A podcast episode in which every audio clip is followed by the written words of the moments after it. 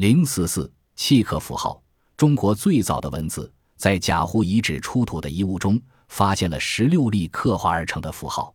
分别刻于十四件龟甲、骨器、石器和陶器上。其中，龟甲符号九例，骨器符号两例，石器符号两例，陶器符号三例。有些符号从其形状看，都具有多笔组成的组合结构，应承载着契刻者一定的意图。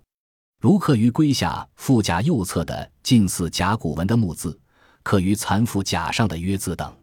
关于这些符号的性质，发掘者认为具有原始文字的性质，与商代甲骨文有某种联系，而且很有可能是汉字的滥觞。刻画符号的发现，在史前考古中屡有报道，如仰韶文化、松泽文化、大汶口文化出土的陶器上都出现了刻画符号。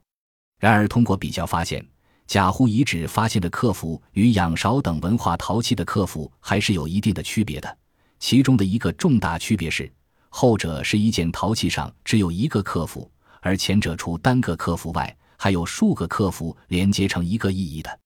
贾湖遗址发现的刻画符号与殷墟甲骨文，两者在年代上相距四五千年，但并非没有一点可联系之处。如甲骨文是刻在龟甲或兽骨上，而甲胡刻符也有是刻在龟甲和骨器上的。甲胡的刻符与甲骨文相比，有些地方也确实有相近之处，只不过甲骨文是作为一种相当完备的文字而存在，而甲胡刻符还有待人们进一步去认识。